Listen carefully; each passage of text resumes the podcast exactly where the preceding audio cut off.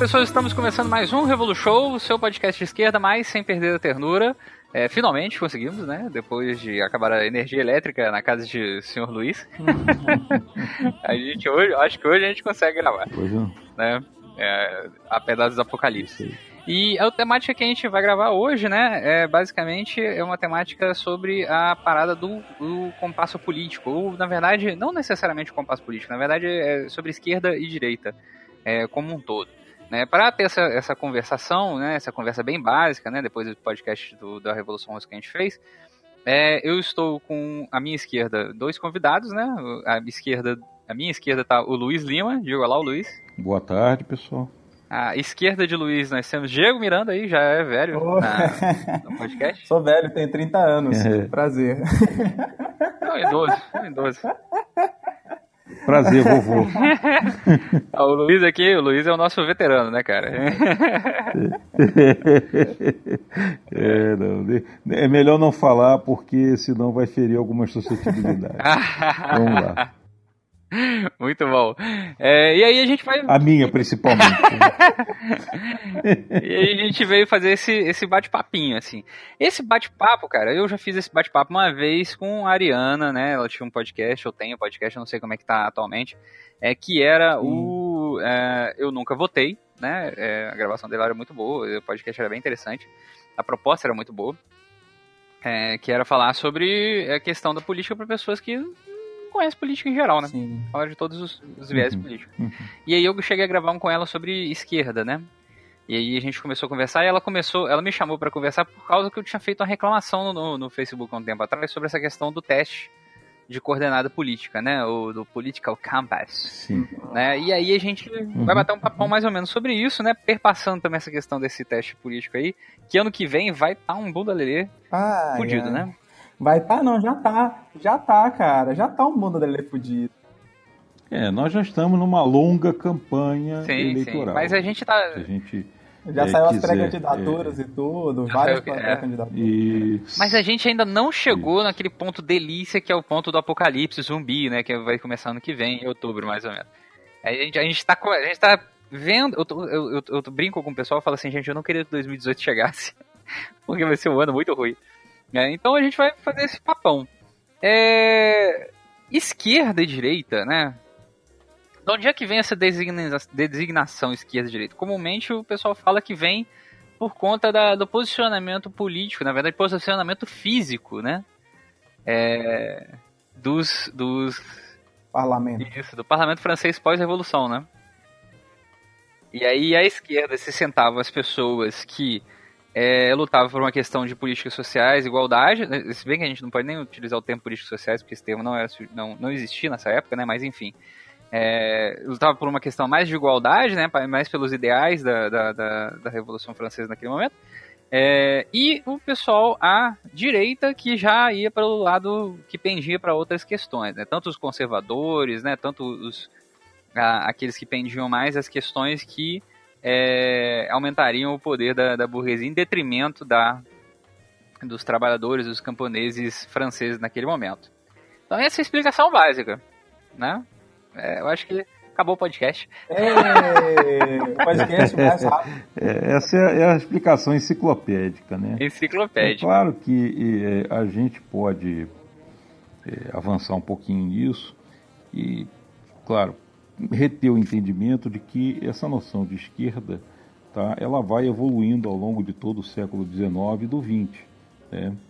E necessariamente hoje esse termo esquerda ele está muito presente no imaginário de uma forma geral, no imaginário social, vamos dizer assim, associado à ideia daqueles que defendem uma transformação social profunda, Tá? Eu iria dizer radical, mas aí você aí também vai ter que abrir um parênteses para discutir um pouco mais o que veio a se tornar a esquerda no século XX e XXI. Né? Mas basicamente é, é, importante ter essa noção de que a esquerda está muito associada à, à sensibilidade social, à transformação social, essas noções de igualdade, tá? Aí a gente vai, é. vai ter um caldo assim, mezzo republicano. Mas ainda assim você tem, o, é, o Luiz, você tem atualmente, aí a gente vai complexicando a coisa, né? A, tá até saindo ultimamente uns, um, uns vídeos lá no, naquele é, Quebrando Tabu, que é o Novo Capitalismo, que é de, da burguesia esclarecida, human, humanitária, sei lá, que tem uma sensibilidade com a inclusão. Mas não vou entrar nisso agora, mas isso aí só é para deixar uma pista aqui. Sim, é porque na verdade o que a gente está querendo dizer com tudo isso é o seguinte, quer dizer, as, o termo esquerda se tornou polissêmico. Uhum. Tá? O que é polissêmico? É uma coisa que tem vários significados. Tá? A gente pode falar de uma forma muito geral em esquerda como algo que é, engloba desde reformadores sociais muito tímidos até a esquerda revolucionária propriamente dita, os socialistas e principalmente os comunistas. Tá? Socialista é uma palavra que ficou um pouco perdida, né? com, com base no, no transformismo que os partidos socialistas sofreram a partir da, da, da Segunda Guerra e depois, é, principalmente dos anos 80. Mas é, é, é importante a gente ter, vamos dizer assim, até para poder dar uma linha o que a gente está querendo discutir, ter em mente que a esquerda é um termo polissêmico. Eu vou, eu vou estar falando. Opa, gostei. Gerundismo presente. É, eu vou falar tanto de social-democratas, que se reivindicam no terreno da esquerda, e aí a gente pode falar que sim, o PT é, como partido de esquerda, é, até hoje, e eu vou falar de é, movimentos identitários que resvalam, de uma forma ou de outra, no imaginário, no ideário da esquerda, mas não são a mesma esquerda, por exemplo, dos comunistas. E esse aqui é o ponto que eu tô aqui, vamos dizer assim, tentando contribuir para a confusão generalizada. Sim. Porque, não, Mas, é enfim. confuso, é confuso, né? É, é. São eu muitos queria, nuances, são muitas me questões. Permitem, hum. Isso, eu queria, se você me permite, até retomar uma questão que é, no, na tentativa anterior eu estava querendo é, esmiuçar. Você, quando abriu o programa, você falou diretamente do Political Campus, tá? Isso. que é uma ferramenta muito popularizada na rede social, né, nas redes sociais, de um modo geral, e que pretende situar o, o indivíduo num dos quadrantes é, da, da, esquerda ou da direita, sendo mais ou menos autoritário, de acordo com, com um determinado. É, vamos dizer assim, é, um, um, determinado conjunto de respostas. Tá? E vejam só, essa palavra autoritário, por exemplo, ela já é complicada. Autoritário é um termo também polissêmico. Tá? E nós vamos deparar com outros termos aí, tá? que também tem essa, essa, essa essa característica ao longo da, da conversa. Muito provavelmente isso vai acontecer. Mas o que eu queria dizer, e eu gostaria que também isso, essa ideia a gente retivesse aqui, até para esclarecer as pessoas, tá? aquele, aquele teste do Political Campus, tá? ele não é de forma alguma tá? uma maneira de medir a esquerda. No máximo, ele mede a sua posição em relação ao Estado tá? e algumas questões de importância é, social. É, mas, de forma alguma, ali se é, é, obtém um posicionamento político tá? coerente com a ideia de ser uma esquerda revolucionária ou de uma direita, de um conservadorismo determinado qualquer. Tá? Ele, ele, ele te situa apenas e tão somente em relação ao Estado.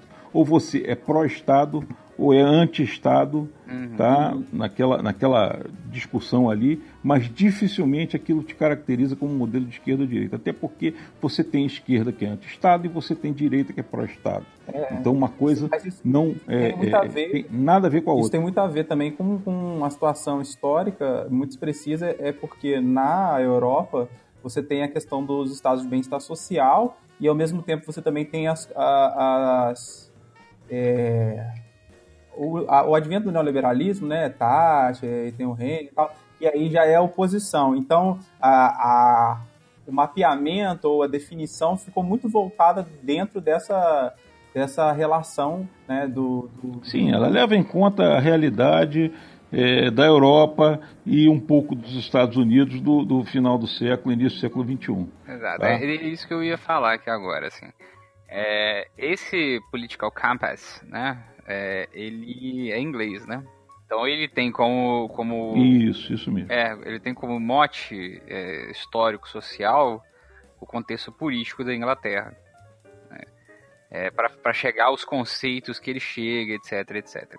E aí tem um outro que é um teste de coordenadas, né, que é do idrlabs.com, que ele é de Portugal. Então assim tem outra concepção política também, né, na, na, concepção. Só que esse do IDR Labs, ele se propõe a ser uma coisa mais genérica, né, etc. E aí eu fiz esse teste, né, e o teste deu que é, eu tenho 83,3% de esquerda no meu coração, uhum. né, e 69,4% liberal. Nossa. aí eu olhei aqui e fiquei, porra, cara, que? né? E aí, embaixo ele te dá mais ou menos uma coordenada pra você ter mais ou menos uma noção, né? E aí ele coloca assim, olha, a, a, a direita, a super direita comunitarista, né, que ele usa o termo comunitarista, tem o Ronald Reagan. Hã? Né? E um pouco mais à esquerda do Ronald Reagan tem o George W. Bush. E a esquerda dos dois, Hitler. E, e essa esquerda. É, e essa esquerda é, liberal, né? Onde é que eu estaria ali no, dentro do compasso? Eu estou mais abaixo, mais, pra, mais eu sou mais liberal do que o Barack Obama. Olha que loucura isso aqui.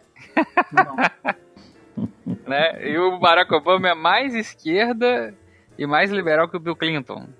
Sacou? Sim. Então, sim, assim. Sim, isso é. E aí ele tenta explicar, né, o que, que, são os quadrantes azuis, etc, etc. Então, assim, o que as pessoas elas têm que ter em mente é que a gente tem que usar aquela velha frasezinha do Chico Barco de Holanda, né? Uhum. Brasil não é para iniciantes. Exatamente. É, se essa frase não é do Chico Buarque, agora ela é. Chico Buarque de Holanda, não, perdão. Sérgio. Do Sérgio Buarque de Holanda. Isso, do Serginho. É... é... Foda, né, cara? O cara tem um filho mais famoso. Beijo né? liberianos. é... E aí, assim, o Brasil não é para principiantes. E aí a gente tem aqui, porra, cara, uma infinidade de, de, de questões políticas né, que são completamente diferentes de Portugal, que são completamente diferentes da Inglaterra. Então, assim, a sua avaliação né, de, de, onde você está, né, na esquerda ou na direita, ela tem que ter em, em consideração que ela é historicamente datada, né, socialmente referenciada. Uhum, uhum, precisamente. É, precisamente. É como a gente estava falando. Geopoliticamente colocada no mundo, né? Então, assim, tem que avaliar todas essas questões para você chegar a isso, né? Porque, por exemplo, eu tenho uma, uma, uma um costume meu, né? Porque eu, eu, pelo menos até onde eu sei, eu nunca vi isso escrito em lugar nenhum. Então, assim, vou, vou estar aqui, né? Frossar Zamiliano. é, de diferenciar esquerda e direita é, em, dois, em dois espectros fundamentais, né? É, que, que separam essas, essas esquerdas e essas direitas, né? Que é a questão da propriedade privada. Quem é a favor da propriedade privada em todos os termos, em tempos, né? É obviamente que isso pode ter problemas, então é tem, é bom que a gente já converse isso em conjunto. Sim, então é óbvio que a gente que a gente conversa isso que eu quero saber quais são os problemas. É... Quem é a favor da propriedade privada dos meios de produção, né? Apropriação privada dos meios de produção e quem é a favor da do fim da apropriação dos privados dos meios privados de, de, produção. E aí você vai colocando isso no espectro mais à esquerda, mais à direita, dentro desses dessas diferenciações. Enfim, é... Diego, quais são os problemas? Ah, acho que começa pelo, pelo como a gente encara, é, você já tocou nisso, já falou disso, né? Como a gente encara o, os problemas. A gente, como, como marxista aí, é, tem essas chatices, né? Falando nisso, eu recomendo é, um livrinho do Zé Paulo Neto pela expressão popular que chama Introdução ao Estudo de Método de Marx. Para a gente tirar um pouco, uhum. vamos dizer assim, algumas ideias. É um livro de quatro reais, tá, gente? É um livro que você lê assim, é, rapidinho, tem. É um folheto quase, né? Então é o seguinte, assim, acho que a primeira coisa, primeira coisa é, em relação a, a essa coisa do, do, de encarar é que quando a gente olha, a gente tem que olhar as formações sociais de, de cada particularidade histórica específica, né? É, o caso é, do, do, caso brasileiro, no caso da América Latina, é, África, Ásia, e aí é claro, né? Dentro da Ásia você tem uma série de recortes por questões históricas muito específicas, é, influência, por exemplo, da União Soviética, países que sofreram menos essa influência, sofreram influência do imperialismo americano e, e aí vai, né? E aí, é, para a gente encarar isso, depende do, do dos processos é, sociais que a gente está, né? A gente começa a divisão de esquerda e direita é, no, no, no, advento já do capitalismo, já com, com a, a, consolidação da sociedade burguesa, com é, a revolução industrial, as questões sociais elas começam é, a ebolir, né? surge a, uma classe social nova que é o classe trabalhadora. E aí, nesse, nessa totalidade aí complexa e tal, é que a gente vai é, tentar fazer uma análise. Aí qual é o problema, muitas vezes? É, que é um problema, às vezes, da pessoa tentar ser didática, tentar ser, explicar, né? Inclusive, é um problema da, da Segunda Internacional, que é tentar resumir ou tentar tornar didático determinados conteúdos que são extremamente complexos, assim, num, é, na, na, tentativa de popularizar ideias, né? Então, tipo, é, é, o caso mesmo da que a gente estava falando, né? Como é que é a história da Inglaterra em termos de lutas sociais, né? É, aqu aquelas situações lá, as contradições que, que, se encontram na Inglaterra e na sua relação com, a, com, com o Império que ela já foi, né? E com a Europa, enfim, isso que vai determinar como a gente consegue mais ou menos é, definir, e aí essa definição ela é sempre histórica e, e, e então ela tem um, um, tempo de vida, né? Assim, a, uma definição ela vale dentro de um determinado contexto. Depois que esse contexto passa, as, as, as relações, as situações sociais são totalmente diferentes. E aí a gente precisa é, avaliar é, o, o, que define mais ou menos é, você está próximo a um campo, né? A gente tem alguns eixos, né? Como a gente está numa cidade capitalista, igual você falou, a ah, propriedade privada. Propriedade privada é um, propriedade privada do, do, dos meios de produção é um, é um, é um, é fator central, assim, para a gente analisar a nossa sociedade. Só que é, não é só isso, assim, as coisas são, são um tanto complexas, por exemplo, num país é, que vem de, um, de um processo colonial, que é o Brasil, por exemplo. E aí você tem, é, vamos lá, os latifúndios, né? Você tem um problema em relação a isso, mas você também tem a questão da, da, da urbanização precária, com uma série de coisas, né? E aí você tem a luta por moradia, que aí entra, é, ao mesmo tempo, ela pode confrontar a propriedade privada, mas não necessariamente, assim, né? Ela vai confrontar diante de alguma uma situação, mas ela pode não ter nenhum um, projeto de luta e tal, é só uma questão de necessidade de subsistência. E isso não, isso não entra numa luta política necessariamente, sabe? Assim, é uma luta política mais imediata e não a longo prazo, que visa um projeto de mudanças estruturais da sociedade. Porque você tem movimentos de ocupação que são mais ou menos Aí, assim, o, o, termômetro de mais ou menos à esquerda vai depender do contexto que a gente está falando e de quais são as lutas que estão sendo travadas, né? Por exemplo, no Brasil hoje, quais são os principais problemas sociais que a gente enfrenta? Concentração fundiária, extermínio de camponeses, é, aí vai para a questão urbana, é, as periferias, é, especulação imobiliária, é, enfim, são, são essas as questões que a gente consegue identificar hoje. Então, a gente tem que olhar a formação social do Brasil para poder identificar o que mais claramente é de esquerda ou direita em determinado período. Inclusive, tem uma coisa que pode flutuar muito, é que você pega a história do partidarismo, né? Aí você vê, é, tem uma postura que foi muito comum, por exemplo, a postura nacional libertadora, né? Que que é uma postura de esquerda, mas ela não é socialista, embora os, os partidos socialistas apostassem nessa, nessa estratégia, né? E, mas aquilo tinha a ver com um período histórico. A gente pode avaliar se era melhor ou não era melhor estratégia, se aquilo fazia sentido naquele período ou se não. Porque tirar isso fora de contexto é complicado. Mas sim, ainda tem grupos até hoje que defendem essa linha lá de um, um, um, momento histórico muito específico, né? E aí a gente pode fazer essa crítica em relação mesmo a, aos, aos grandes partidos, vamos dizer assim, da, da esquerda, que as pessoas reconhecem como esquerda, né? Eu acho que o problema começa por aí, assim. É, no, no, no, na, na, perspectiva marxista, é sempre cuidado você falar assim, ó, esquerda é. Porque uma coisa muito legal do Marx é que, tipo, ele não tem definição. Ele trabalha com categorias e a categoria ela sempre tem a ver com o processo de análise que ele vai fazendo e tal.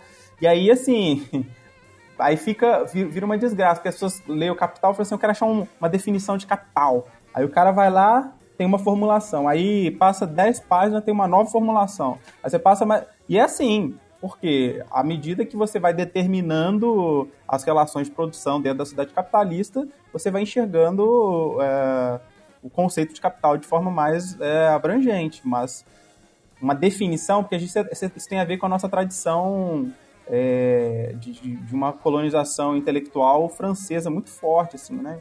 uma herança de, de, de, tanto de filosofia quanto de ciência mesmo, né? E aí quando alguém chama, fala que a gente marxista é positivista, dá um ódio, porque é, não... isso não tem nada a é, ver. É, todo, eu, tô, eu tô respondendo, é, você sabe. É todo marxista que é positivista, é, né? Vamos com calma aí. É, é, porque a gente teve um, um momento dentro do, do movimento marxista que, como eu já falei, na Segunda Internacional, de movimento de, de popularização das ideias marxistas, foi, foi é, empobrecedor nesse sentido, assim, mas é, isso, sinceramente, é uma viagem, é uma viagem grande. Opa, fala aí. Tomar um pouco de cuidado com isso. Nem toda vulgarização é empobrecedora, tá? É, é claro que a gente pode até é, fazer uma certa crítica tá, aos os manuais de vulgarização que foram publicados na época da Terceira Internacional, tá? e, e portanto há um certo corpo tá? de conhecimento que foi muito difundido, principalmente na Ásia tá? e também na América Latina, é, mas é, é, importante termos ideia seguinte, do seguinte, quer dizer, para, é, de um modo geral, tá?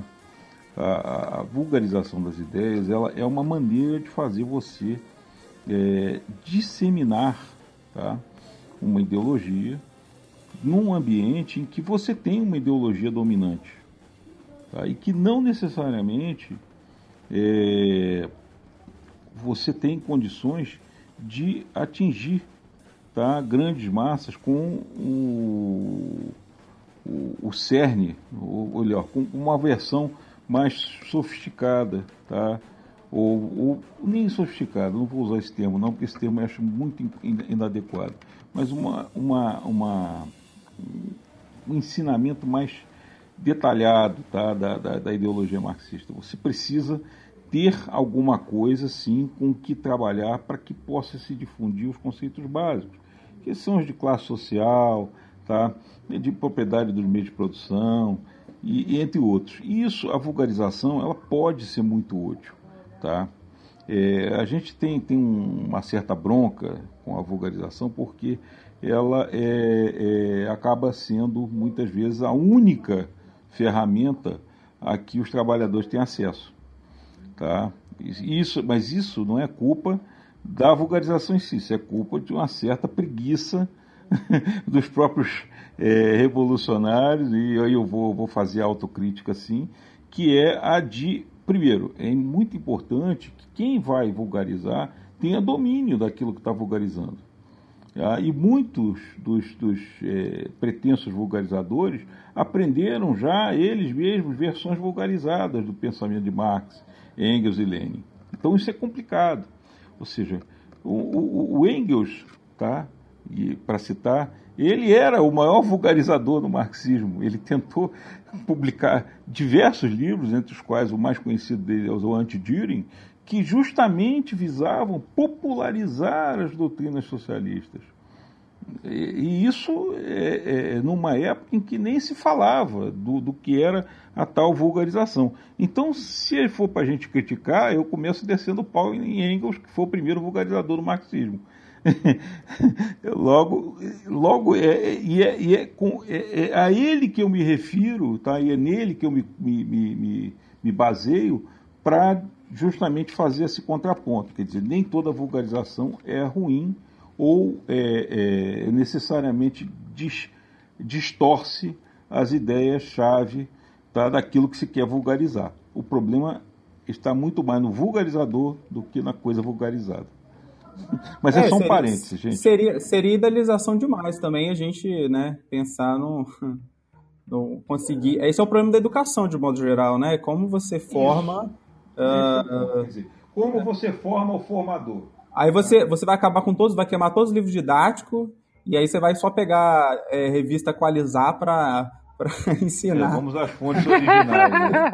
Exatamente. Então todo mundo, bora todo mundo aprender alemão, porque só dá para ler Marx se for. Em alemão. Em alemão. É, exatamente. Mas é, é, é, assim, e aí quando, quando eu penso aquela questão que eu falei, né, desses dois eixos, né, é, que, é, que se separam por uma questão de fundo, que é o mantenimento ou não da propriedade privada, isso não exclui todas as, as, demais questões que perpassam isso. Então, por exemplo, você pode ter muito bem movimentos identitários é, que vão ser contra a propriedade Sim. privada. Né? Há exemplo, por exemplo, do feminismo classista, né? ou do é, movimento negro que vai pela questão classista, etc. Sim o, o, eles têm as questões que eles vão levantar ali em relação à população negra, em relação às mulheres, em relação a uma questão étnica, etc. Uhum.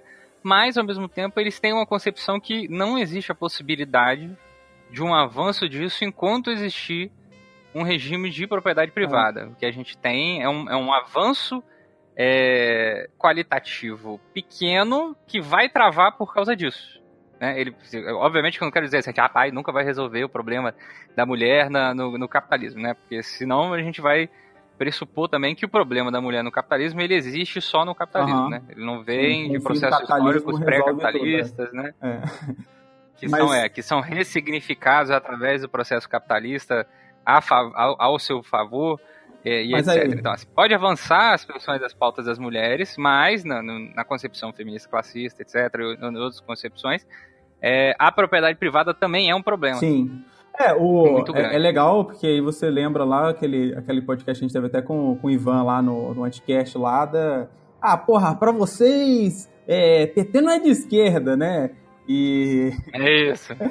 e aí a dificuldade que buga a mente das pessoas, né? Quer dizer, qual parâmetro uh, a gente está usando para determinar um determinado contexto. Quem é o quê na fila do pão, é, né? É, e aí né, se, se a gente for trabalhar é, como, como marxista, né, que, que tem o capital como centro de análise, a, a, a detenção uhum. ou não dos meios de produção definem é, a esquerda. Mas você tem um, um leque de aproximação disso, quer dizer, como a, como a realidade não é, é, é é tão simples assim de ah, eu sou a favor, eu sou contra, ela tem uma porrada de contradição, são uma ela é série é mediada, de... exatamente. É, aí, mas assim, aí você, tem você aproximações. Pode...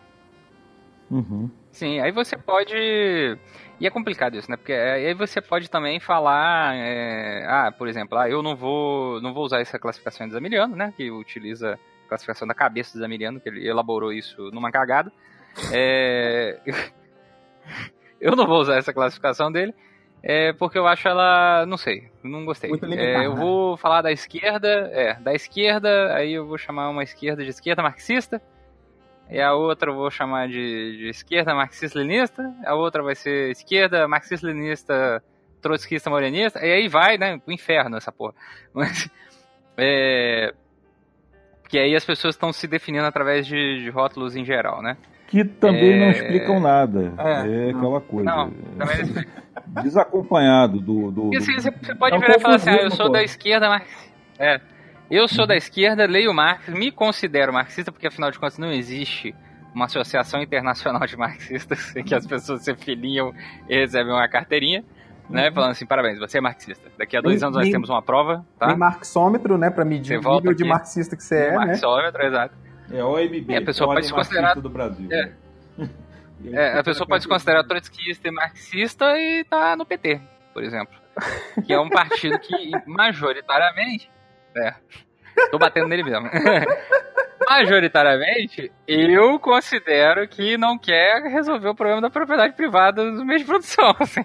Não, mas... não, é, é, é, mas é importante a gente ter isso claro. Quer dizer, é, o, o, quando o PT se reivindica como esquerda, tá, ele tem ou defende uma determinada concepção de é, transformação social, tá?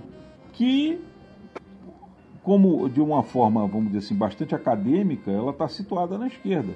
Ou seja, quando eu digo lá, uhum. olha, eu sou pela igualdade social, termo vazio, tá? Porque é, é uhum. é, é, isso que aconteceu, na verdade, nos últimos anos. Houve um, um esvaziamento dos termos é, que historicamente se vinculavam à, à tradição política da esquerda. Esse é um deles. Ou seja, da igualdade. O que é igualdade? Ninguém hoje consegue definir igualdade de uma forma é, unívoca. Então, você acaba tendo um, um, um, termo que se esvazia de sentido. Mas o PT, alguém do PT vai dizer, não, nós somos pela igualdade social. Ah, mas por que você é pela igualdade social? Não, porque nós defendemos, por exemplo, o Bolsa Família. Ok, Bolsa Família não, não é um programa igualitário, tá? Ele é um programa é, de origem liberal, inclusive. Tá? E, no uhum. entanto, é, durante muito de orientação tempo, do Banco Mundial defender o Bolsa Família, exatamente, defender o Bolsa Família era quase com um certificado de esquerda. Sim. Tá? Era quase um selo, um selo de qualidade de esquerda. Olha, você é de esquerda porque você defende o Bolsa Família, porque você defende o ProUni, porque você defende. É, culpa desses assistentes sociais. Exatamente. Você defende assistência social.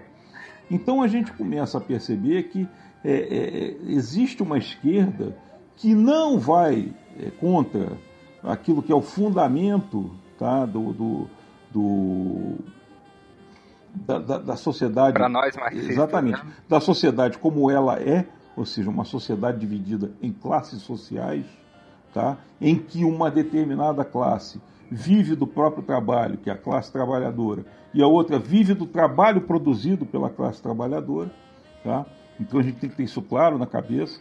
Ou seja, e, a partir do momento em que alguém defende a extinção dessa sociedade, a transformação completa, a separação da classe dominante, essa classe que vive do trabalho alheio, da propriedade, ora, exatamente, você está situado num campo da esquerda. Qual é ele? A esquerda revolucionária. Então a gente já tem que pensar no seguinte: olha, esquerda hoje não vale por si só. Você tem que colocar um sufixo, uma palavra a mais. Você tem que definir mais o que é essa esquerda que você está reivindicando. Torna mais concreta, né? Exatamente. Você tem que dar concretude àquilo que você fala. Tá? E é por isso que a gente assiste hoje a diversos partidos, organizações políticas e tudo mais se reivindicarem como de esquerda por conta desse abastardamento do termo, ou seja, ele foi se esvaziando de significado, ele foi se tornando uma coisa polissêmica, como eu disse, significa uma coisa para cada pessoa praticamente, tá? E com isso você ganhou o espaço para legitimar é, é, visões, correntes políticas que de forma alguma defendem a transformação social. Elas defendem sim uma manutenção do sistema com algumas mudanças, são os reformadores sociais. Tá? Ou seja, até a própria palavra reforma ela também se abastardou porque ela foi capturada pela direita. Hoje, você ouve alguém falar em reforma da Previdência e você associa esse termo como algo de esquerda, quando na verdade é o oposto disso. Então, essa, essa necessidade da gente hoje é, é, é voltar ao debate de esquerda e direita é muito em função da necessidade que a gente tem de precisar novamente esses termos. A gente tem que recuperar o sentido desses termos, tá? mesmo que seja ampliando-os, mas de forma a que a gente possa legitimar o próprio discurso revolucionário, porque ele hoje ele é tido como algo é, é, extremista, ele está fora do campo do, do compasso político em geral. Tá? É o que o próprio teste, o, o Political Campus, acaba nos fazendo. Você faz aquele teste, você descobre que você não está em lugar nenhum daquela esquerda. Tá? Você não está em lugar nenhum daquela esquerda que está ali. Por quê? Porque aquilo não é tá? Uma, a, definição de esquerda não está ali, ela, não se limita àquilo. É uma definição Exatamente. institucional, né? Assim, meio que. Ela é necessariamente limitadora. Exatamente, ela é necessariamente limitadora. Porque ela só analisa uma dimensão. Você quer mais Estado ou menos Estado na economia? Tá? Ou seja, isso não é o ponto. Tá? Porque nós, comunistas, advogamos o fim do Estado, caceta. tá? A gente imagina que depois de um período em que eh, teremos um Estado proletário, em que, porra, nós vamos extinguir as classes sociais e tudo mais, e vamos preparar o caminho para o comunismo, quando a gente chegar ao comunismo, ó, acabou o Estado. Tá? Então eu não me posiciono em relação ao Estado, eu sou tão contra o Estado quanto qualquer ANCAP, qualquer anarcocapitalista. A diferença é que, porra, o, o que eu sou contra. É que você. É que o que você fala existe, né? Exatamente. é, é, eu não acredito em Papai Noel, caralho. Tá? Eu não acredito em Papai Noel. Que é o caso do, do pessoal que é ANCAP. Olha aí, Também a polêmica. não acredito em polícia privada. Entendeu? Polícia é. privada é uma forma bonita de dizer é a lei do mais forte. Tá? Exatamente. Então, uhum. porra, velho, a gente precisa caras ter essa, exatamente, é, é a gente precisa ter essa discussão para situar as coisas, para dar sentido ou ressignificar as coisas de forma a que porra, a gente possa falar confortavelmente e dizer: meu, eu sou de esquerda, mas o que, é que você defende na esquerda? Eu sou de esquerda revolucionária eu defendo o socialismo, eu defendo o comunismo. Tá? Eu, porra, eu defendo a gente pegar em arma para acabar com essa sociedade. Ponto. Ou seja. Olha aí, nervo, pistolou. O... Pistolou. É, é, o pessoal do Decréptos tem aquele sininho, é. né? Que é o sininho do processo. Eu tenho que arranjar o, o, o, barulhinho da pistola. Quando a pessoa fica pistola, eu vou começar, começar a, colocar... dar uns tiros aí. É. é. Pistolou. Mas bom, gente, desculpa a empolgação, vamos lá. É, eu acho que a gente pode, é, de alguma forma, entender, né, da, da, no sentido assim, que, que esquerda ela está preocupada com, com ganhos é, sociais uh, para uma massa de, de pessoas, ou seja, a grande maioria da população. É, então ela tem essa, essa busca de, de tentar um, um, um benefício em relação a isso. E aí a direita a gente tenderia ao partido de manutenção, e óbvio, essa manutenção não é estática, por exemplo, por que, que eu estou dizendo isso? Quando alguém ataca a CLT, que não é as melhores ganhos, mas foi uma vitória de um movimento que tem desde a, desde a da, da greve geral dos anarquistas de 17, toda uma série de campanhas dos trabalhadores brasileiros. Aí o Getúlio foi lá e faz, ah, o Getúlio que deu, né? Não, o Getúlio não deu, isso é parte de um processo histórico de luta social, né? E, e, hoje eles atacam isso. É porque é, as pessoas sem o parâmetro histórico falam assim: não, mas, ué, a direita também luta, a direita também quer ganhar coisas, mas, é, na verdade, ela quer, é, vamos dizer assim, destruir ah, algumas vitórias né, que ao longo da, da, história do capitalismo e da luta sociais a gente foi angariando, mesmo que sejam é, ínfimas, ruins, problemáticas, né? É, elas ainda. É, mas assim, e aí tem uns problemas meio loucos também, porque você, dentro da esquerda, você vai ter o, um radicalismo inconsequente, né? Eu vou dar um exemplo aqui e, é, de um processo que eu participei, eu não vou dar muito detalhe para não pra também não deixar muito em evidência aí. Estava lá num evento de educação sindical, e aí estava falando sobre a, a, aquelas resoluções né, que, que fazem congresso, essas coisas. E aí um determinado grupo político defendeu o, o fim é, dos fundos educacionais, que é o Fundeb e o Fundef. Quem é da educação sabe, foi um, um um criado no, no, governo FHC, outro no governo Lula, de financiamento da educação, de tentar melhorias em relação à educação pública, mas ela tem uma série de problemas. Ela incentiva a privatização em alguns aspectos, é um, tem várias brechas, né? E aí um determinado grupo falou, não, fim, eu quero fim. Aí a gente, não, aí a gente tem gente que estuda isso, né? Estuda financiamento da educação, conhece, sabe os trâmites, sabe os problemas, contradições. Mas tá, fim, e aí põe o que no lugar? Ou você quer dar um tiro na cabeça da educação pública, né? Porque seria mais ou menos esse. Você acabar com o fundo hoje, você dá um tiro na cabeça da educação e privatiza aí, velho. Ou seja, aquilo que você quer destruir, muitas vezes pode se tornar é, a própria destruição, né? É importante a gente ter, ter, ter em mente o seguinte, quer dizer, vocês tocando um ponto que eu acho muito interessante a gente ressaltar. A direita hoje, tá? Ela não é uma direita conservadora no sentido de manter o status quo, tá? Até porque o status quo ele foi de certa forma é, ameaçado ao longo dos últimos 50 anos terminados em 1980, tá? Ou seja, a partir do momento em que eh, nós tivemos o ciclo de revolução, primeiro ciclo de revoluções, lá no, no, início dos anos 10, do ano do século passado e tal, até chegar eh, aos anos 80, tá?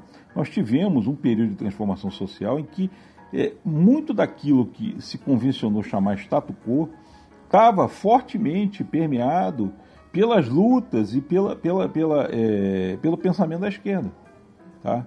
E até isso, é, quando a gente fala em neoliberalismo, a gente tem a impressão do seguinte: olha, nós voltamos à época do laissez-faire. Não, nós não voltamos à época do laissez-faire. É um erro grave achar isso. Na verdade, o neoliberalismo se caracteriza por um ativismo do Estado tremendo Tá? O Estado trabalha muito mais hoje do que trabalhou é, em, em, em, em, todos os anos anteriores. Mas para quê? Para retirar direitos. Tá? Existe um processo que a gente poderia, a rigor, chamar de quase contra-revolucionário. Tá? É um processo de desmonte. E ele prescinde de um Estado muito ativo, ele prescinde de um Estado forte, no sentido de que, poxa, diferentemente do que a propaganda ideológica nos, nos, nos, nos, remete, não, nós estamos procurando menos Estado na vida das pessoas. Não, não é verdade, é o contrário. Tá? O Estado ganha Mas, força. Luiz, nessa, nessa eu vejo, vejo uma questão nessa fala sua. Assim, eu, eu, eu não acho que, a gente, que o Estado está num movimento contra-revolucionário nesse momento. Eu acho que o não, Estado, não. por sua essência, Nós vivemos é contra-revolucionário. Contra-revolucionário. Isso é fato. Sim. O que eu acho é que o momento que a gente está vivendo é o seguinte, né? A, o capital ele, ele precisa de um constante processo de expansão, e aí por isso que a gente está no momento do imperialismo, do, do, capitalismo, né? E aí depende também da chave qual a gente vai avaliar. A gente vai avaliar o imperialismo da perspectiva da Rosa do Luxemburgo, vai avaliar da perspectiva do Lenin, enfim. É, tem esse, esse, debate, né? É, e aí o, que eu, o que eu entendo, e alguns autores eles, eles chegam a levantar essa questão também, é de que o Estado né? Na verdade, a burguesia ela está numa nova fase de, de expropriações. E aí ela está nesse processo de expropriação do, das é, bases, das, milhões de aspas nisso, das terras comunais criadas pelo Estado. Né, que é a saúde, a educação pública, a saúde pública é, é, universal, a educação pública universal, né, é, gratuita, né, não, não, não, não objetivamente contributiva, né, é... E eu acho que é nesse momento que a gente está, né? Um momento em que o mercado ele precisa se expandir, né? De uma nova forma, porque mesmo que você tenha essas pequenas terras comunais aí que são, né, por gente, exemplo, o sistema isso único é o legado do né? processo revolucionário. Você não contra... combate o processo revolucionário sem um processo contra-revolucionário, ou seja, um processo que vá na direção oposta, tá? Que ele não seja um processo que se faz com recurso à força das armas, entre muitas aspas, porque todos nós estamos lembrados aqui da experiência chilena, que é o berço do neoliberalismo dos anos 80, tá? em que foi necessário a força das armas para derrubar um, um, um, um, governo tá? comprometido com a transformação social. Tá? Então, é, é e, e, também é importante lembrar o seguinte, quer dizer, é, quando a gente fala em movimento contra-revolucionário, isso inclusive vai é, nos remeter à questão do que aconteceu na Europa do Leste, tá? na própria União Soviética, no final dos anos 80. Ou seja, aquela transformação ali foi uma transformação contra-revolucionária. Se ela foi mais ou menos cruenta, nós não vamos entrar nesse detalhe, mas é importante a gente ter uma noção do seguinte: dizer, nós tínhamos um grande movimento tá, mundial de conquista de direitos, tá, e ele perdurou até a década de 70, pelo menos. Tá? Se ele não foi capaz de eh, derrubar eh, governos burgueses nos países capitalistas avançados, é uma outra questão, mas ele certamente eh, colocou as classes dominantes desses diversos países numa situação de ter que ceder anéis para não perder os dedos e algo mais, tá? E o que nós assistimos a partir dos anos 80 é uma reversão desse processo, tá? Ora, não dá para reverter um processo revolucionário sem você fazer ah, uma contra-revolução. Agora eu estou tentando pescar o que, que você estava falando. Você está falando que a reverberação do Sistema Único de Saúde hoje tem um processo. De construção de longa é, data, né? De desconstrução, né? Exatamente, do, do desconstrução. É uma, rever, é uma reverberação de uma onda contra-revolucionária internacional. Perfeitamente. É, é, é vamos dizer assim, é o ah, impacto disso eu não, eu, eu não vejo. Tá? Porque eu vejo o que acontece assim, na, no, com o SUS, é, na verdade o que acontece em geral pública, né? é, é, que você tem uma perspectiva conservadora, né? E que você tem uma perspectiva reacionária, né? E que as pessoas confundem. Aliás, eu gostaria até de, de, de, de recomendar um, um, um, livrinho que seria interessante para as pessoas lerem, que é um livro da, de uma professora do, da Escola de Serviço Social, que é a Leila Scorsins Neto, que ela tem um livro chamado O Conservadorismo Clássico, né? Elementos para Caracterização Crítica, que é a dissertação de mestrado, se eu me lembro bem dela. É, é um, é um livrinho que, que ela, ela, ela, quando fez, assim, soltou esse livro, ela ah, não achava que era necessário fazer um livro sobre isso, mas achou que começou a ser necessário porque as pessoas estavam confundindo conservadorismo com, com, com reacionarismo, reacionarismo com conservadorismo. Então, assim, para a gente entender as, as bases do conservadorismo, a gente tem que pensar o conservadorismo clássico antes de, de voltar para outra coisa. É, e eu acho que o que a gente vive no momento no Brasil não é uma perspectiva conservadora somente, né? é uma perspectiva conservadora e majoritariamente reacionária. Ela é conservadora no do sentido... discurso. É porque o discurso Sim. conservador capilariza, né? Isso. O discurso conservador capilariza na sociedade conservadora brasileira. Né? É, Exatamente. O Tanto discurso é, que determin... é, é conservador. É, dependendo de. Aí depende do setor. Depende de setor. Tem setor que aí vai o discurso uh, bonito do empreendedorismo, as áreas de tecnologia, por exemplo, você tem todo esse discurso uh, positivo, né, é, que, que melhorar e tal, que é necessariamente a postura reacionária. Inclusive, mas é embelezado com termos é, é, tomados Apropriado. Da, da, da, esquerda. É como uhum. eu estou falando. Exato. As pessoas falam reforma mas a reforma esteve associada a, a, a uma terminologia de esquerda durante todo o século XX. Sim. Tá? Uhum. Ou seja, e aí você começa a, a hoje ler como reforma tá? o, o oposto disso. O a contra-reforma. A contra-reforma, né? Isso, precisamente. O que o, o, que o, o, que o, o, que o, o que agora o governo está fazendo é uma contra-reforma trabalhista, uma contra-reforma previdenciária, porque já houve uma reforma, já houve lutas sociais para consolidação disso. Eu já houve uma centena de é, reformas. Sim, né? sim, sim, ó, todo, durante todo o tempo, né?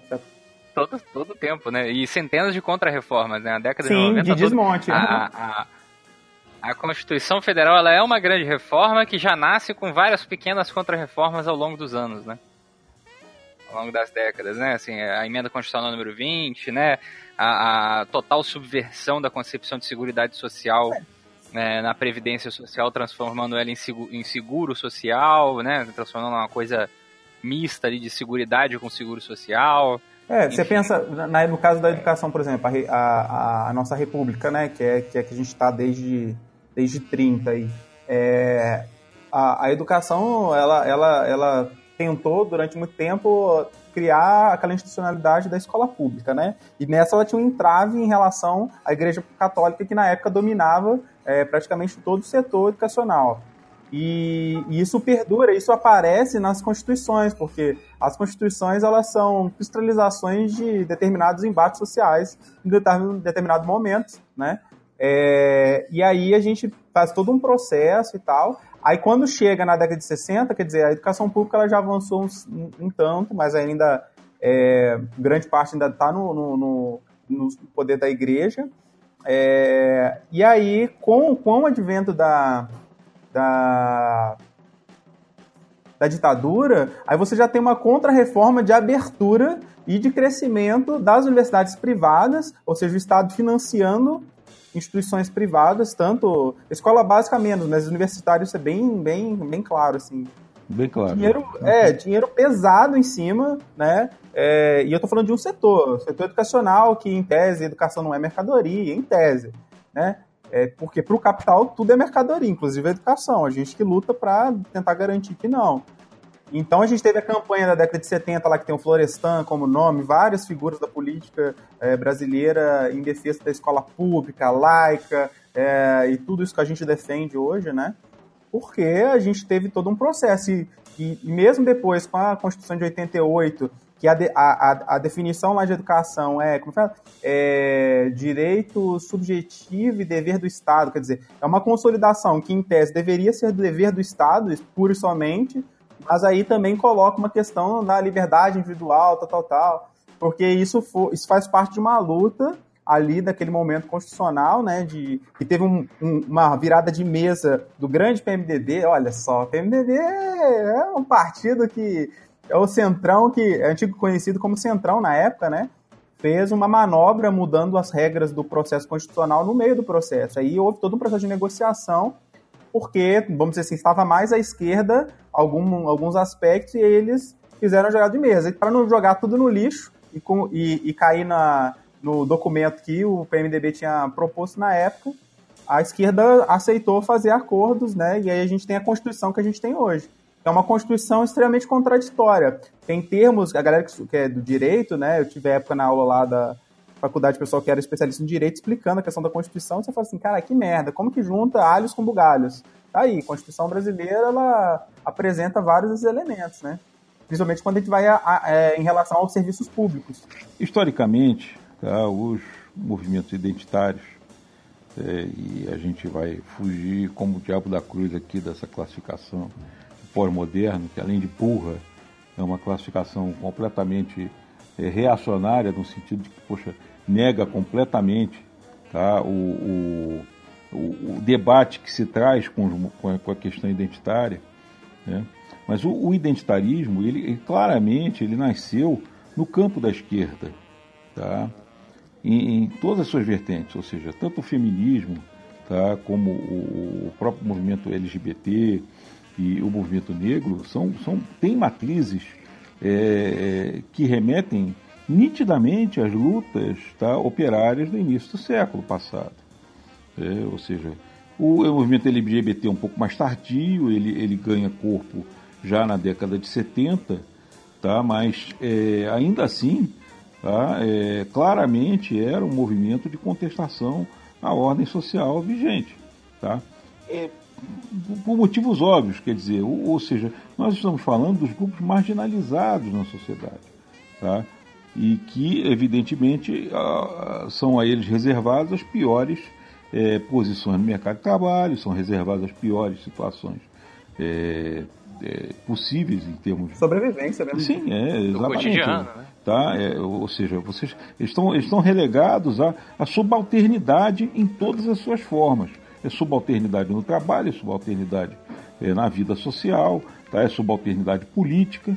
Então, é, é, nem teria como ser diferente. Esses movimentos eles tinham que nascer dentro da esquerda e estar intimamente associados à, à, à, à esquerda revolucionária.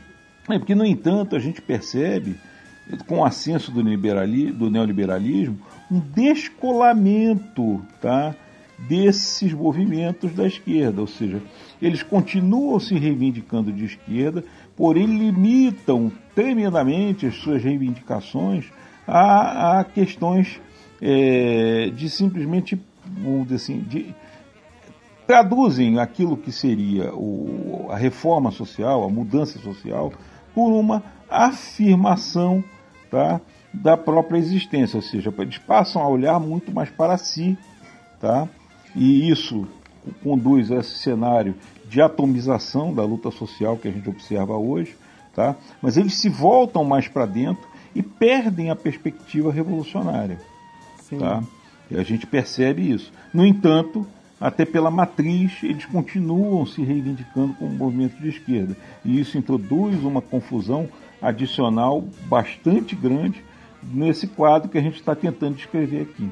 Sim, eu acho que tem uma divisão uh, histórica importante que, que, talvez precise ser feita, não, não, tão, não tão rigorosa, mas é, a gente tem o, o, a gente chama de esquerda tradicional, que é a esquerda ligada aos sindicatos, ao movimento trabalhadores, né?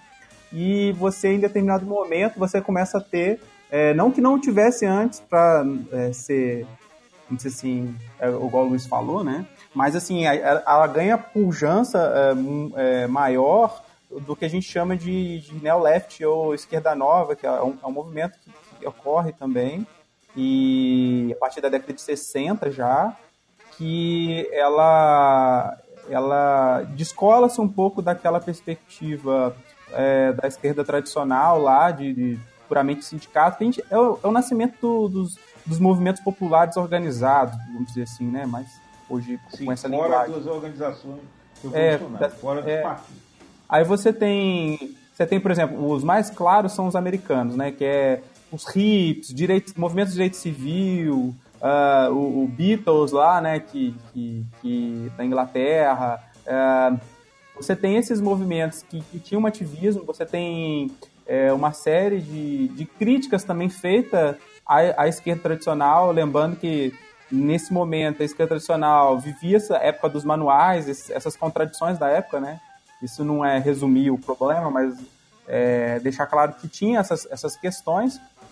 E à medida. É, e nesse mesmo momento, quer dizer, aí com, com a, a o, processo, o, processo de solução da, da União Soviética, é, isso vai gerar na esquerda, de modo internacional, o surgimento, por um lado, o surgimento do neoliberalismo, né, como, como política, e, e isso vai gerar uma disputa é, ideológica muito forte, né, já que a, a, o grande contraponto que era o socialismo, entre aspas, está derrotado, né? O, e aí isso acaba gerando um caldo na década, principalmente final da década de 80 início da década de 90, do, da, da, do começo da consolidação do confusismo político, que os americanos sabem qual é, né? É, e hoje a gente, é, as redes sociais, ela, ela é, demonstra isso. É muito comum, óbvio que não é só comum, mas é, talvez porque a gente é mais, é mais, novo, não sei, mas se você vê a galera quando é mais nova, ela tem às vezes dificuldade. É, ah, eu sou a favor da luta LGBT, mas ah, esse negócio aí de, de revolução, é, é, ah, sei lá, não gosto não, é, é imoral. Aí começa toda uma discussão anticomunista ou vários outros tipos de, de discurso, né? E, e, não, vê, não vê a relação que historicamente se deu no processo de consolidação desses movimentos, né? É... Até porque nem se tenta fazer essa, essa correlação, né? Nem se tenta fazer. É quando você limita a tua perspectiva... Tem figura mais, é... mais, mais espetacular do que o, o Fernando Feriado? Pelo amor de Deus, é. é. é. Ele é, ele é um, um, vamos dizer assim, um símbolo exatamente do, do, do, do do equívoco a que essa militância identitária conduziu. É. é um símbolo do equívoco, tá? Aquilo ali. Né? É aquela coisa. Mas quando você trabalha com a, a perspectiva maior do empoderamento como teu norte é, de, de mudança social, meu, não tem como. Veja, é, a origem do termo empoderamento, você sabe qual é, né? É um termo da administração Sim. de empresas, gente. Tá?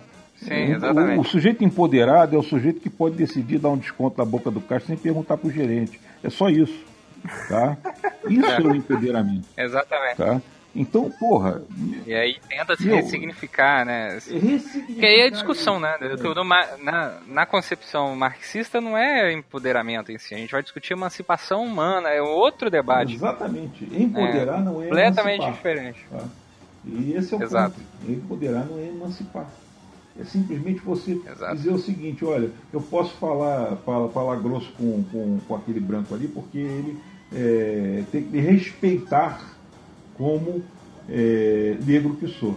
Ok, ele te respeita, mas ele continua ganhando 30% mais do que você, ele continua tendo Exato. uma polícia para te dar porrada, ele continua tendo.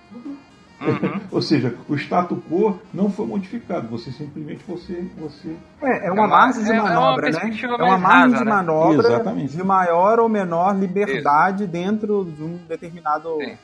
Sim. contexto, né? Sim, sem pôr em causa momento, né? aquilo que levou à existência da, da, da, da opressão em primeiro lugar. Ou seja, vou, vamos lutar contra as opressões, mas o que gera opressão? Não sei, mas vamos lutar contra é. ela. Isso, isso não quer dizer também que a gente está falando aqui que a, a questão da representação é, do negro na grande mídia, essas coisas não são importantes para o movimento. Não, por favor, por favor. É, porque, não, porque pode tá. parecer não, não. A, a, priori que as pessoas ouçam, ah, lá vem esses esquerdistas com esse papo de novo, de que não sei o que, babá. É, é. e, e não, a gente não está dizendo isso, está dizendo que isso é um horizonte limitado. E, e esse horizonte limitado é dado por esse tipo de análise. Não, vou, vou, dar, vou dar um exemplo, né? Assim, em nenhum, em nenhum momento, né? Assim, eu vou dar um exemplo na minha realidade brancona. é, é, de trabalhador, né? Como qualquer outro. É, em nenhum momento, assim, na cidade operária da qual a gente vive, eu vou virar pro operário e falar assim, cara, a gente não tem que lutar para essa porra desse negócio de salário girafa, não, porque o real luta que a gente tem que fazer aqui é para que a, a, indústria esteja na mão sob o controle de todos os trabalhadores, etc, Legal. etc, etc. Como é que eu compro leite com isso? Explica aí pra mim. Exato, exa exatamente. né, assim, mas aí a gente tem que entrar na, em duas perspectivas com a pessoa, né? Falar, olha, isso aqui é a tática do momento, né? Tem o, o salário girafa. Mas o nosso norte aqui é que essa merda cabe, sabe? Entendeu? E nesse sentido a gente tem que discutir a questão da emancipação, etc, etc. Eu não quero discutir aqui que o seu supervisor vai te respeitar no processo de trabalho lá dentro, e aí quando você quiser falar que tá errado, o cara não vai te perseguir politicamente lá dentro entendeu? Isso seria muito agradável, né? Terminar com assédio moral dentro do processo do trabalho, do cotidiano de trabalho, seria extremamente agradável. Mas isso não significa que ao acabar com esse processo, é, o processo de exploração ao qual você vive. Tá findado.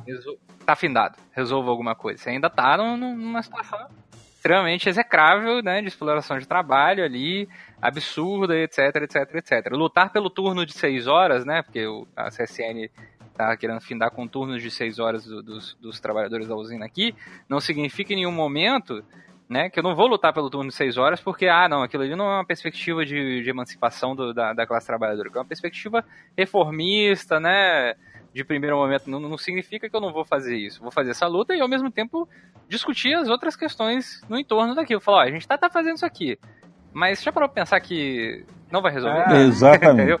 Aqui Exatamente. em Minas, por exemplo, na, na Uzi Minas, né, é, tem a perseguição intensa a, a, trabalhadores que se identificam com um partido é, revolucionário, qualquer coisa do tipo, né? E, por exemplo, e como é uma cidade de interior, é, é, é meio parecida com Volta Redonda, sabe? porque é quente pra cacete, é abafada, né? E tem uma, uma usina que toma conta também grande parte da cidade. Só que é, é um pouco mais interiorano, assim, comparado à Volta Redonda, que é um tanto mais moderna, geog, ge, é, geopoliticamente ela está num circuito comercial importante, né? Aqui é um pouco mais afastado. Mas é, a, a, as pessoas são, são é, perseguidas e, e, tem uma série de coisas em relação a isso. Aí, por exemplo, na campanha do sindicato aqui da última vez, a, o pessoal da, da força sindical aí que, que faziam relações problemáticas com, com os patrões, é, é, eles começaram a espalhar é. para a população que uh, os comunistas são ateus, anti-Deus, não sei o quê. Sendo que grande parte das pessoas que são da esquerda ali são ligadas à igreja católica, são pessoas. Porque é uma cidade interior, costuma ter essa relação religiosa bem intensa. É, é ateu.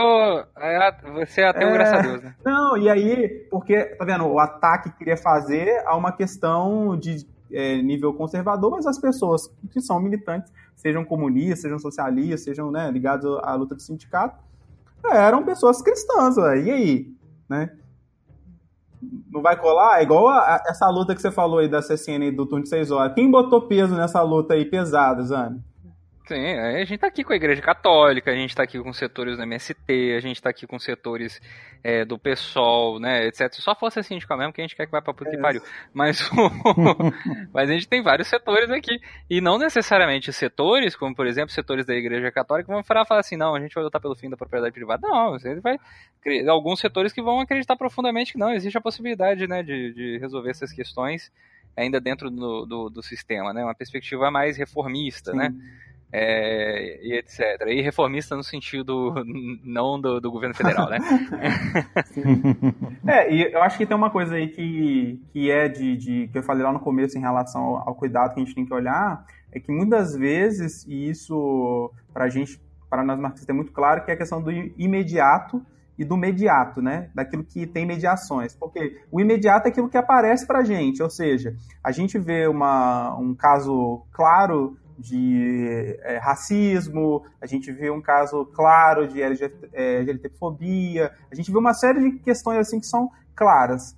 Só que a gente não pode reduzir aquela situação a uma explicação uh, individual de um, sabe? Isso não responde porque falta uma série de, de mediações aí, de, peraí, qual a história? É, tem um, um, vídeo no YouTube é, muito bom de um comediante, eu esqueci o nome do comediante, que ele fala assim do, do racismo reverso, ele fala, tá, vamos fazer um exercício aqui, aí ele fala, olha, vamos fazer o seguinte, vamos supor que em vez da Europa ter colonizado a África, a gente, a África colonizasse, aí ele vai brincando, contando isso, né, e falar, agora sim, é, faz sentido, porque é uma relação histórica, social, de dominação, de controle, sabe? E aí não dá para você resumir ao imediato disso. Você precisa saber todas as determinações que fazem com que alguém haja assim, é, de forma né, deliberadamente. Isso não é ensinado, vamos dizer assim, é, explicitamente na escola. Na escola você vai falar, não, isso é errado, não é legal você fazer pro seu amiguinho e tal, mas é, a, a, sociedade ela te demonstra na prática, aí o critério de verdade é a prática social, né? E aí você, e aí você passa a, a, a agir daquilo, às vezes de forma inconsciente, mas você passa a agir daquela forma. Exato. E aí isso é uma coisa que tem que se ter como norte, né? Como você falou que a prática é o critério da, da verdade, né? Na, nessa chave. É, não adianta nada, e aí a gente volta a essa questão né, de esquerda e direita. Não adianta nada você ver lá né, o partido, tá escrito Partido Social Democrata, né? PSDB, é, que não tem uma concepção de uma social-democracia que já, já, já existiu. Né? Sim. Não dá pra você colocar os dois na mesma, na mesma chave, né? Não dá pra você colocar o Partido Trabalhista é, brasileiro na chave de, de qual trabalhismo que a gente tá falando. É o mesmo trabalhismo do, do da década de 50, da década de 60. Não mesmo. Né? O que, que, que a gente está falando aqui, né? Assim, o PT, o Partido dos Trabalhadores, é o mesmo Partido dos Trabalhadores da década de 90, da década de 80? Não. Né? Então, assim, é, é, essa esquerda ela tem um momento histórico, ela tem processos históricos ali que devem ser respeitados e devem ser muito bem avaliados. É, e, e, a gente tem que colocar isso como norte. Então, assim, esse negócio de esquerda e direita no Brasil é extremamente complexo, né? Primeiro que você tem uma centena de milhares de, de partidos com milhões de nomes esquisitos, né? Sim. Você tem um partido no Brasil que, que, que, fez uma puta de uma sacanagem. E a mudança agora, né? né? As é... mudanças que eles estão fazendo de nome agora, Sim. que tá uma desgraça Exato, né? Então, existe o partido do Brasil que é o partido das mulheres, que quase não tem mulher. né? A gente também tem o partido. Então, assim, a gente não pode se nortear pelo nome, nem somente pelo programa. O programa ele dá uma, ele dá um norte para você, mais ou menos, né? Pra você ter uma noção, Sim. tipo, ah, eles querem tal coisa. Mas pode ser por E aí formal, agora você né? tem que Exato, aí você tem que ver o programa e tem que ver o cotidiano do partido. Falar assim, cara, não faz sentido essa porra que eles estão fazendo aqui, cara. Um programa desse. Ou faz muito sentido e eu não gosto, entendeu? É... E você tem o um partido aqui no Brasil que é o Podemos, olha só, cara, que não é o Podemos da Espanha. Sacou? Os caras pegaram o nome já, já prevendo qualquer coisa. E aí você vai e cria. O Vamos tem que ser criado com o nome de Vamos, porque o maluco já comeu Podemos. Olha só que merda. Não, e, é importante a gente ter, ter, essa noção. Quer dizer, na verdade, o que, que acontece? O, o, os, os, partidos brasileiros, de um modo geral, os partidos institucionais, né, por assim dizer, eles são liderados por pessoas, tem pessoas lá dentro que sabem muito bem que. É, é muito complicado você se apresentar para a população como sendo um partido de direita. Essa história de dizer que a direita hoje é proeminente, está na ofensiva, não sei mais o que, ela faz muito sentido dentro das redes sociais, onde 50% dos usuários são das classes A e B. Tá? Ou seja, nós, nós, nós, nós trabalhamos e, e, e militamos no território inimigo. Tá? Então a gente tem uma perspectiva muito distorcida. Mas você chegar com a cara limpa, com o discurso de manutenção da ordem social, porrada em preto e pobre, entendeu? Tem mais é que ter polícia mesmo, bandido bom e bandido morto. Isso aí, bicho, experimenta entrar numa favela com esse discurso para ver o que te acontece. Tá? É, a gente tem que, que, que perder um pouco é, essa. Tem que perder, não. Na verdade, a gente tem que recuperar um pouco essa, essa noção. Tá? Ser de direita numa sociedade é, espoliada como é a nossa, uma sociedade de gente explorada violentamente como é a nossa, tá? é algo muito ruim. Tá? É muito ruim. E o, o, essa turma foge dessa qualificação como o diabo da cruz. Tá? Mas a, a, eu acho que, que, assim, a gente tem que parar pensar também que, assim, dentro da favela mesmo, né, tem a galera lá que vai, né, vai Bolsonaro, né, que, que não, Olha, é uma, não é qualquer coisa, né, Bolsonaro, né. Assim. É, é, aquela coisa, veja, é, é impossível a gente é, ser poliana e achar é, é, a gente não deve ser poliana e achar que, poxa, a, a, o proletariado, por ser proletariado, está é vulnerável ao discurso da direita. Tá? Ele não tem nem a consciência de ser classe, tá? e ele não é um ente virtuoso. Ele está, ele, ele tá, sim, é, é muito é, exposto à doutrinação ideológica feita pela classe dominante. Então é claro que existe o, o bolsonarista é, de de, de ocasião. Existe. Só que esse cara, ele não para nem por um minuto para pensar naquilo que o Bolsonaro propõe, como aquilo se casa com a realidade dele. Porque não se casa, é antítese do, do que é a realidade dele. O sujeito é bolsonarista até a página 2. Tá? Porque ele não percebe isso. Destruir, é, demolir esse mito do Bolsonaro é muito mais fácil do que parece. O problema é que às vezes a gente se, se se vê num, numa situação em que nós mesmos tá, respeitamos demais esse facho. A gente respeita demais esse fascista. Tá? E a gente deveria começar a perceber o seguinte: olha, é necessário respeitar menos o Bolsonaro. Tá? Ele não pode monopolizar o discurso de direita no Brasil. Tá? Mesmo porque a própria classe dominante não sabe o que vai fazer com ele. Tá? ela, ela adere ao Bolsonaro por puro desespero. Tá? Quando você vê uma notícia assim, olha, a bolsa subiu porque o nome do Bolsonaro subiu nas pesquisas. Fala, meu, quem está tá, tá, tá puxando isso é especulador.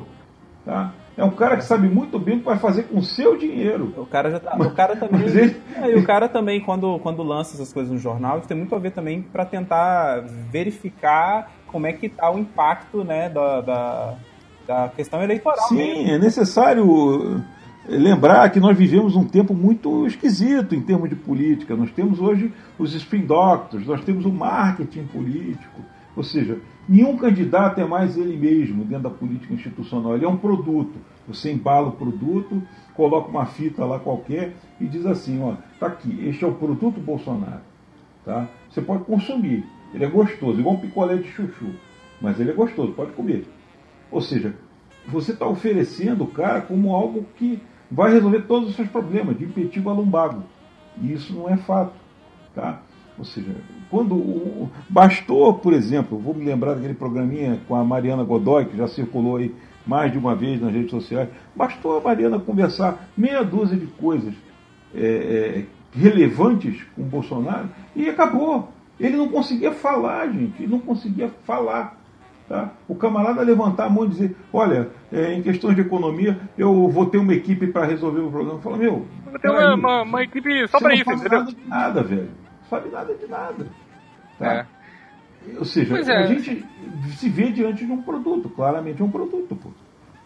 Sim, sim. É, mas mas uhum. tá, tá aí levando, né? Por enquanto, né? Vamos ver como é que vai ser esse maravilhoso 2018. É... E aí o Bolsonaro, dentro dessa classificação, ele fica em, aonde? Na, na direita, na extrema direita? O que, a gente faz com ele? No lixo, porque assim, o lixo também é uma perspectiva mas aí, política. Mas aí que tá. mas aí que tá essa coisa. Bolsonaro é um fascista, tá? Vamos, vamos dar os nomes. Vamos dar Não, as ele, coisas, ele, os nomes que tá, as coisas têm. Ele tá ali ele do é um lado ali, do latão de lixo, então, assim. Do lado do latão de lixo é, tá o Bolsonaro. O, o fascismo, ah, paradoxalmente, tá? Que é, é costumar ser vendido aí por uma certa direita como é, o estatismo elevado ao quadrado, a extrema esquerda, junto com, com, com o comunismo e tal. Gente, o, o, o fascismo, tá? Hitler foi um, o pioneiro nos programas de privatização na Alemanha. Tá? Ele, ele privatizou, gente, ele privatizou empresas.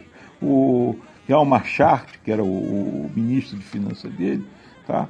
o cara, porra, ele simplesmente tá, vendeu bônus para as empresas é, é, alemãs para poder financiar justamente o programa de investimento em indústria bélica do Reich. Bom, mas então, voltando, só, só para encerrar essa história, quer dizer, não, não, não, não vamos, é, vamos desmistificar isso, gente. Fascismo não é estatismo, tá?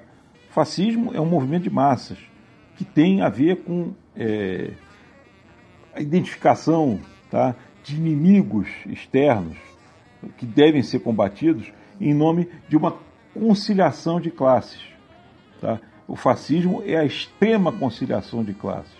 É a conciliação de classes levada ao paroxismo, ou seja, é a conciliação pela força. Não tem nada a ver com estatismo. Tá? Não tem nada a ver com presença do Estado. Tá? O Estado é só um instrumento de, de, de, de é, disciplinamento tá? do povo mais ou menos como os tempos que nós estamos vivendo hoje. Cada vez você é, é, vê um Estado mais é, é, violento, um Estado com forças policiais mais violentas, mais repressivo, etc, etc. É, mas eu acho que... Ou seja, o fascismo é isso. Mas eu acho que tem uma coisa em relação a essa, essa figura execrável, é que, ao contrário da, da, da Alemanha, é, você tinha um quadro uh, intelectual e técnico hipermente, é, muito capacitado uh, de uma série de discussões. E, e assim, o, o, patriotismo, o patriotismo do Bolsonaro é o patriotismo dos Estados Unidos, né? Quer dizer, ele vai ter o continente para a bandeira dos Estados Unidos. Então, é, é uma versão do piniquim, né? Zoada do, uhum. do que seria. É porque o próprio fascismo ele também se, se, se reinventou, tá? Sim. De, de 45 para cá. Ou seja, é importante ter isso na cabeça. Quer o dizer, movimento, né? É, é, o fascismo se despiu um pouco dos elementos é, mais, digamos, polêmicos, que seriam os nacionalismos exacerbados, tá? uma certa é, ideia de disciplinamento da, da, da, classe dominante e tudo mais, é, é, para se tornar essa, essa coisa meio caricatural que a gente vê, mas nem por isso menos perigosa. Tá? É por isso que eu ainda situo e faço questão de situar o Bolsonaro no terreno da extrema-direita, do fascismo. Não, uhum. não, não, não, podemos é, é, tergiversar em relação a isso. Uhum. Tá? Porque ele é um inimigo. Ele é um inimigo. Ele tem que ser combatido com todas as forças. E o lugar dele não é na lata de lixo na história, não. Mas eu não vou falar para não ferir mais, mais suscetibilidade por aí. Afinal de contas, aqui ainda não é um programa é, do Partido Comunista. Obrigado. A gente, nós não temos advogados. É, ainda não. É, pois é, advogado é um troço caro. Não, é, não, não tem isso, não. De, de, o Partido Comunista vai mandar um advogado para resolver esse problema aqui no meu CPF. ah. Tá bom, gente. Então, assim, é, como, como as pessoas podem perceber aí, né? Eu, eu, a gente tem uma pauta, mas a gente não tem uma pauta, né? Porque eu, eu gosto disso, eu gosto que, as, que a conversa flua, que a gente vai fazendo livre associação ao longo do processo de, de conversação pra gente chegar em qualquer lugar e ao mesmo tempo não chegar no mesmo lugar que a gente achou que a gente ia chegar, né? Eu gosto disso, eu não, não acho isso ruim, não. É, isso é um traço meu. É, mas assim, é, o que a gente já deu para entender aqui até o presente momento é que assim, esse negócio de esquerda e de direita e do political compass não é tão simples assim, né? A esquerda e a direita ela tem um momento histórico, né, socialmente referenciada, historicamente datada, né, é, etc. Tem então, assim, não adianta você achar que você aí, nobre bacharel, bacharelando, ou nobre secundarista, ou qualquer coisa que você tenha feito na sua vida, no processo educacional, é, que você vai é, ouvir esse podcast, entender qual é a concepção de esquerda e direita, né? É, que você vai entrar num, num political compass e vai entender o que é esquerda e direita. Entender o que é esquerda e direita no Brasil é um processo de estudo da história do Brasil, né? Da história política do Brasil. Então, assim, não adianta achar que vai ser uma coisa simples, não vai ser simples, né? Se você quiser, e aí eu já falando com a pessoa que é mais marxista mesmo, é, se você quiser ler o 18 Brumário, não adianta você ler o 18 Brumário se você não ler a história da França, cara. você vai ler o 18 Brumário, você vai, o Marx vai falar um monte de coisa ali, e você vai falar assim, cara, eu não tô entendendo isso aqui. Eu, para ler o 18 Brumário, tive que estudar a história da França de novo. Entendeu? Aí eu fui ler o 18 Brumário, porque senão você vai ficar achando que é tudo, né?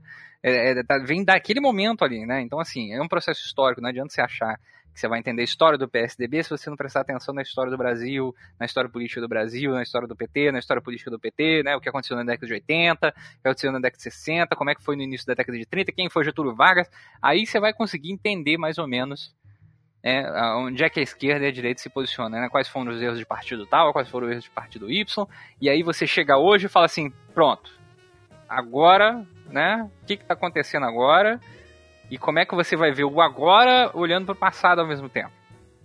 É, e pensar, e aí olhar o agora olhando para o passado e pensar, cara, o que eu vou fazer daqui para frente? Né? Isso é um processo é, extremamente necessário de ser feito. Né? Então, nesse sentido, eu, eu, gostaria que vocês aí fizessem umas considerações. Eu, na minha fala, eu acho que eu já fiz minhas considerações de uma vez. Fala, Luiz. né? Então, Luiz. É, pra gente fechar aí o, o podcast. Eu, uhum. Não, eu acho que, que tem muita coisa a reter do programa, apesar de tudo. Quer dizer, a gente, a gente cobriu bem o assunto. Tá? É, é, apesar da, da, livre associação de ideias, que particularmente eu também gosto, eu acho que, que é, a gente começar a discutir uma pauta, botar ponto 1, um, ponto 2, ponto 3, ficar é, trabalhando aquilo ali, você fala cinco minutos e acabou o debate. E, e, na verdade, o que a gente quer é convidar as pessoas a pensar naquilo que está sendo dito. Tá?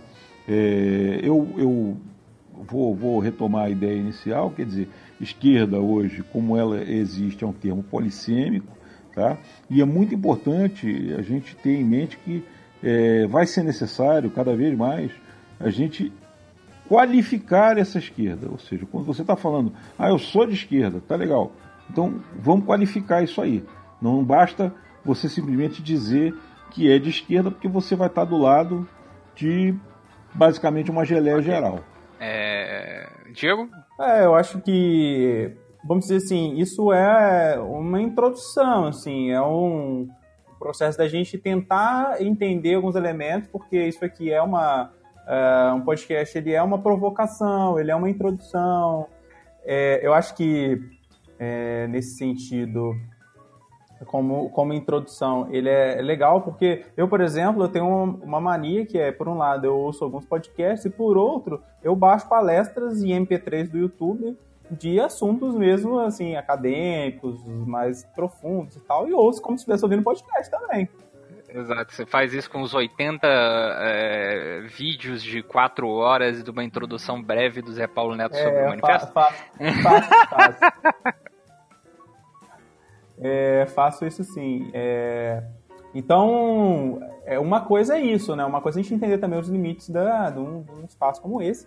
Mas, assim, ele já mostra pra gente, e aí eu acho que cada podcast aqui do Revolution, ele mostra isso, assim, calma lá, galera, vamos, vamos, vamos ter cuidado com isso aqui, porque a gente vive hoje uma cultura dessa coisa da mídia social, que as pessoas ela lê um texto no Facebook, ela já acha que isso é o acúmulo histórico social de todo debate, sabe? Ou vê um vídeo no YouTube acha que é explicação e, e assim, às vezes tem umas coisas que é, tem coisa que a gente tem que sentar a bunda e ler. Tipo assim, não dá, você não consegue, porque é, é um desgaste, porque assim, é uma coisa tão extensa, tem tanta produção, tanta... aí você tem que sentar lá, pegar um, ca... um clássico lá da vida, igual você tá lá, você tá lendo o Ball, né? Aí você pega lá o Ball e vai ler.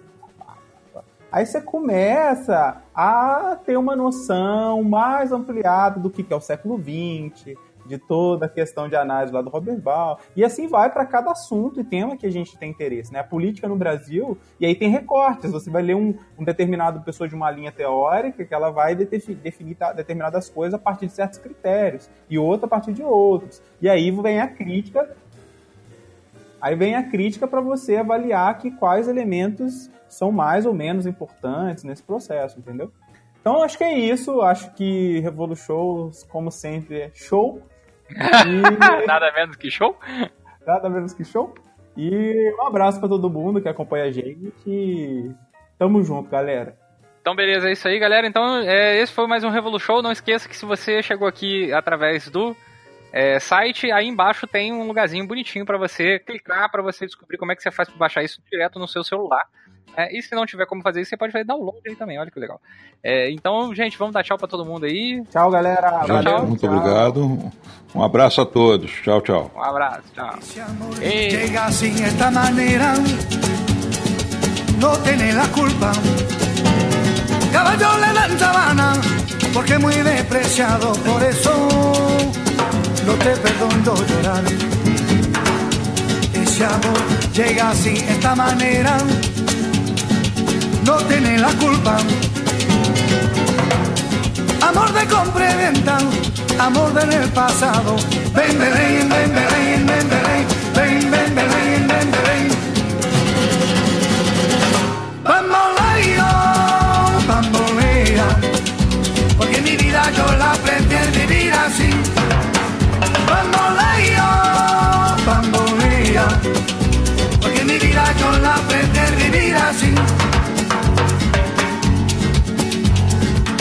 te da perdón de Dios.